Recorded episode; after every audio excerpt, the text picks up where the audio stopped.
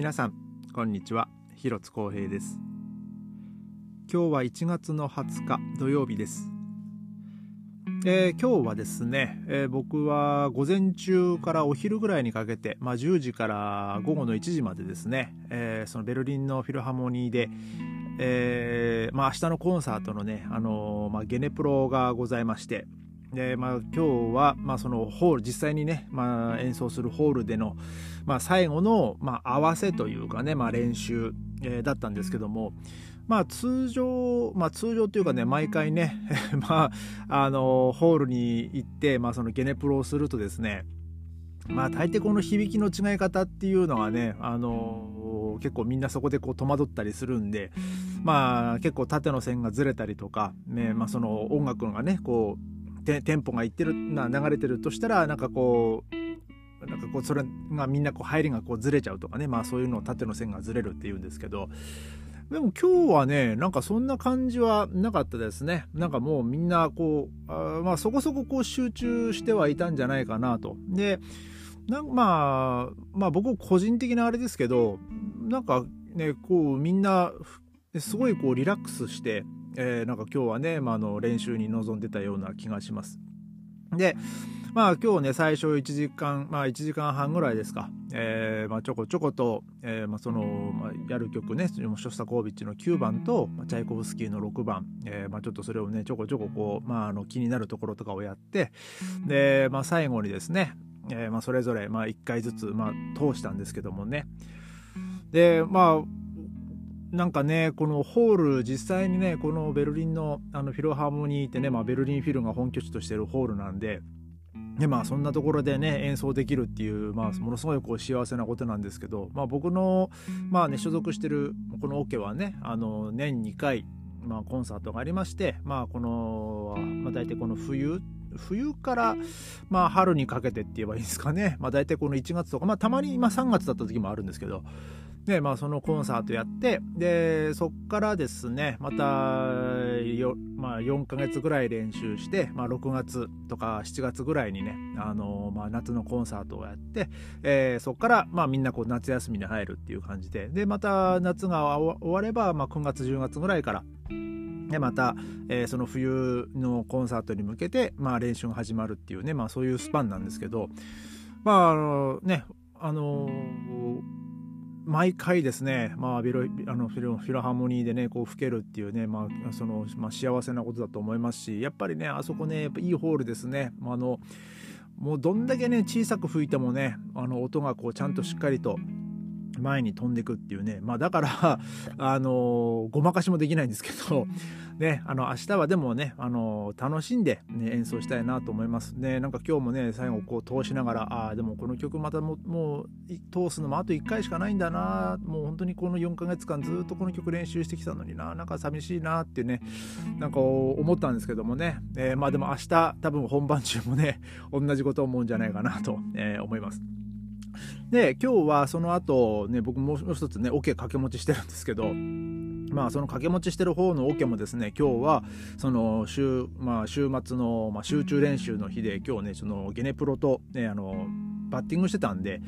でまああの指揮者の方にもね先日、まあ、月曜日こう練習行った時に、まあ、ちょっと土曜日あのこちらの練習来れるかどうか分かんないんだけどでも、まあ、最後の1時間ぐらいはあの出れると思うんだけどそれでもいいですか？っつって。でまあそれであのいや来れるんだったら来てっていうね言ってくれたんであの今日ね練習行ってきたんですけど、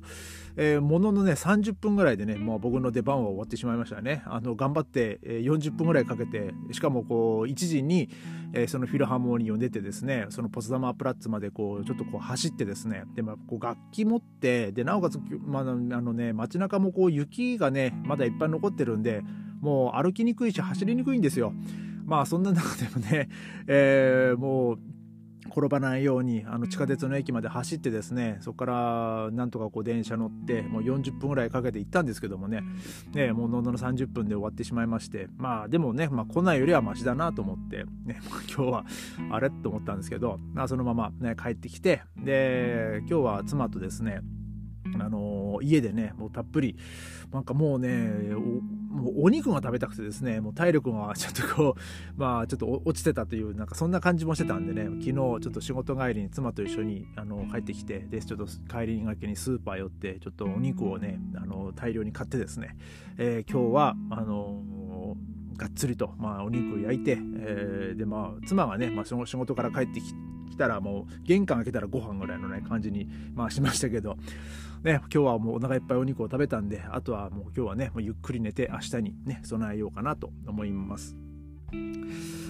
で、えー、今日はですね、ちょっと、まあ皆さんもね、まあお気をつけくださいっていうことでもまあないのかなと、まあでも中にはお気をつけくださいの方もいらっしゃるんじゃないかなと、まあ、思うんですけども、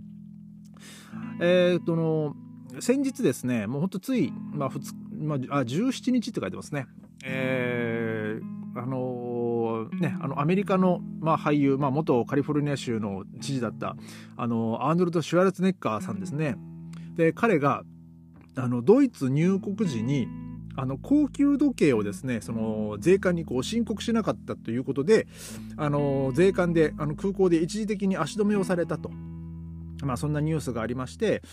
でその、まあ、高級時計、えー、なんですけども一応ですねあのドイまあ、ヨーロッパに入るあれなのかな？なんか1万ユーロ以上の、まあ、現金とかそんぐらいの価値があるものを持ち込む場合は、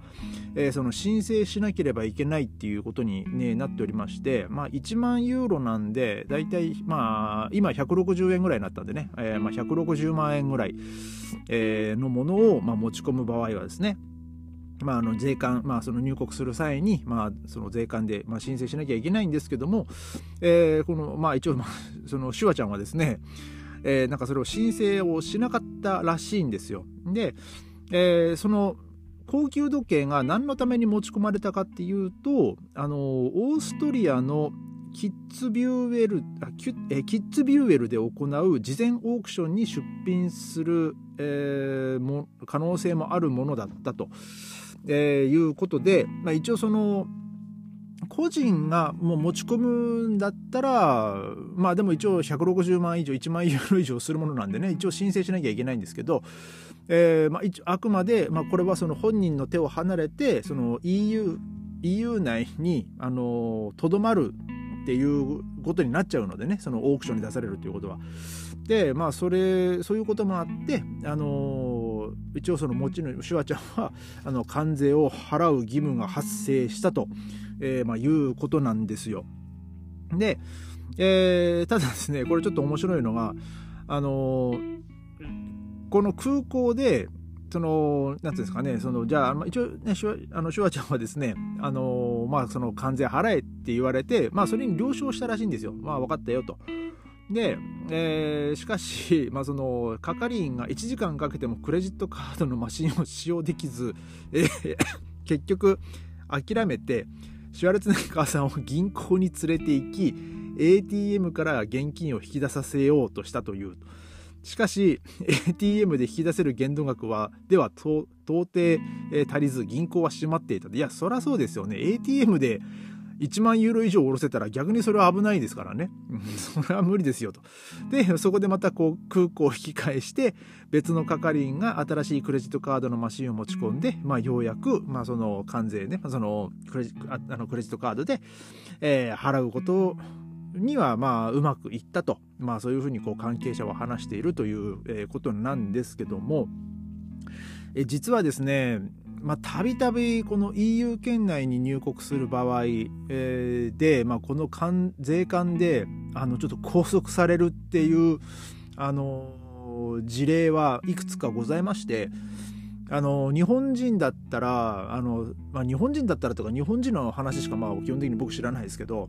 あのサッカー選手ですね、まあ、当時ドイツのチームに在籍していた方がまあ、その日本なんか代表戦かなんかで日本に帰国してそこからドイツに入国する際に彼もあのまあ、高級時計をまあ身につけていたということで、まあ、それを申請しなかったということで、まあ、税関に拘束されたんですよ。で、えー、まあその今回の、まあ、シュワちゃんと基本的にはあの事例としては似てるんですけども彼は問題になったのはなんかもう取り調べ取り調べっていうか、まあ、一応その別室連れてかれた時に、まあ、ものすごいこう悪態をついたと。でもイライラしてねまあ多分まあドイツ語もそこまで喋れなかったのかどうかは分かんないんですけどあのイライラして態度も悪くてなおかつあの屁をこいたと いうことが、まあ、あのニュースになりましてでそれで結局えー、関税プラス罰金を払わされたとかってねなんかねそんなニュースを見たことがあるんですよね。まあ実際にそんなことがあったんですよ。でもう一つはあのドイツはあのやっぱりその音楽を勉強しに来られる方もたくさんいますしえー、あと、まあ、その実際にね演奏活動としてドイツに来られる方もあのいるんですけども、えー、確かねバイオリンの方だったと思うんですよねその女性の方で、えー、その確かえっとねドレスデンかどっかの空港だったかであのその方はですねそのバイオリンをなんかこう没収されそうになったと。まあそれやっぱバイオリンねそのね高いものだったら本当1億円ぐらいはねするものなので。でまあその人のバイオリンはあのー、なんか日本のなんかねそういう財団があるんですよね。そのこ、まあ、高価な、ね、あのストラディバリウスとか、ねまあ、そういう高価なバイオリンを、まあ、その将来有望な、ね、奏者だったりその実力がね、まあ、すごい伴ってて世界的にも、ね、世界的世界でもこう演奏活動されている方とかに、えー、まあそのまあ、名器と言われる楽器をですねあの貸して、えーまあまあ、そういう、まあそのね、あの名器で、まあ、演奏してるっていう方もまあたくさんいるんですけども、えーまあ、確かそのそのバイオリンもですね、まあ、なかなかいい金額がするもので、まあ、それで、まあ、税関税金というかねその別にその人はねその売るつもりで持ってきてるわけじゃないんですけどねあくまでその自分の仕事道具なんで、まあ、ただあのこれもねまたちょっと難しいところで、まあ、普通にあの、まあ、僕とか、えー、まあまあ僕の場合はね、まあ、ドイツにもうえあの滞在するなんて滞在許可をね持ってるんで、まあ、あれなんですけど、えー、まあ、もちろんね僕でもその1万ユーロ以上するものをま持ち込む場合とかね、まあ、申請しなきゃいけないんですけど、えー、まあ、その、観光で来られる場合とかね、え、ま、そういう方々もまちょっと気をつけていただきたいのは、えまあ、その1万ユーロ以上の現金を持ってくる場合もですね一応その申告する義務があるので、まあ、なかなかねそんな今のご時世えー、現金で1万ユーロもね両替して持ってくる人はね、ままずいないと思うんですけど、あのー、までもそれ以上にまあその高価なものですね。えー、まあ腕時計だったりネックレスだったりまあ何ですかね160万以上する、まあ、身につけられるものってでもまあ大抵こう時計とかしかちょっとまあ浮かばないですけど、まあ、僕のあれではね僕の生活レベルではねえー、まあ、その身につけられるものとしてはねだから、まあ、そういう人はねなかなかいないと思うんですけどもあの一応その入国される場合とかはですねあのそういう、まあ、高価なものはまあ持ってこないっていうのはね、まあ、一番、えーまあ、ベストな方法だと思います。であの、まあ、旅行される場合はですねあのドイツは、まあ、だいぶこのコロナ禍の影響もあってあのクレジットカードとかそのカード払いがねあの結構進んだといえば進んだんですよ。まあ、ただたまにあのお店の入り口にあの買いにカルテンツハルムって書いてあって、まあ、カード払いできませんとかでたまにねどういうことだよと思ったらほいてって、まあ、今日今日カード払いできませんとかね、まあ、そういうふうにこう書かれてる時もまああるんで、まあ、その機械がちょっと故障してるのか、ね、あとはそのお店のねそのインターネットのねその回線使って、まあ、そういう機械をね、まあ、操作したりするんで、まあ、そのインターネットのあの不具合とかだったらあのその機械とかもね、まあ、使えなくなっちゃうんで、まあ、それはそれで仕方ないんですけどまあでもそれにしたってね現金だったら、えー、そうですね、まあ、100ユーロぐらいあればねだまあ1人2人の旅行だったらねあのかあの100ユーロとか、まあ、200ユーロ、まあ、1人100ユーロずつぐらい持ってればなんとかなるんじゃないかなとあとはもう本当に日本のクレジットカードとかでも、まあ、払えますから、まあ、そのマスターとかビザであれば。ね、あのだから、まあ、そんなこう高価なものはねあの持ち込む必要はない、まあ、高額な紙幣もね持ち込むあのお金もね持ち込む必要はないとあの思います。まあ、ただ、まあ、こういうふうに高級時計とか、まあ、その他そうですねなんか高額なものをねちょっと持ち込む理由がある方はですねあのその辺ちょっと申請をねあの忘れないように、えー、していただきたいなと。でまあその、まあ、黙ってりゃ大丈夫だべと思ってると多分あのシュワちゃんみたいにあのちょっと別室連れてかれたりとかねなんかそういうことになったりもすると、余計面倒くさいんでね。ただもう多分素直にあのはいはいこれ持ってますっつってこう申請した方があまあ、多少はねやっぱりねもしかしたらその税金っていうか、まあ、その関税はね、まあ、取られるかもしれないですけどあそのまあ、時は金なりじゃないですけど、ね、そんな何時間もね、空港でで足の目食らって、で、なんかどうのこの、なんか変な、なんかもう、わわけのわからんね、ドイツ語でこう言われたところでね、やっぱあんまりこう、いい気分はしないんでね。なんか、まあ、なので、あの、皆さんもね、ぜひ、あのまあ、EU、まあ、お越しの際はですねあの十分に、まあ、その辺はお気をつけください。まあ、でもさっきも言いましたけども、まあ、現金はもう本当に少額で大丈夫だと思います。あのあとはもう本当カードで、えー、もうあの基本的にはねもうお買い物とかお食事も、まあ、だいぶできるようになってきてますんで、えーまあ、その辺はね、まあ、あの安心していいんじゃないかなと思います。ただ、まあ、そのカードのね 盗難とかあのスリはね相変わらずあの日本,、まあ、日本人とかはねやっぱりこう狙われたりもするんで、ね、あのその辺はねあのぜひお気をつけください。えー、今日はまあそんな感じで、えー、それではまた明日ありがとうございました。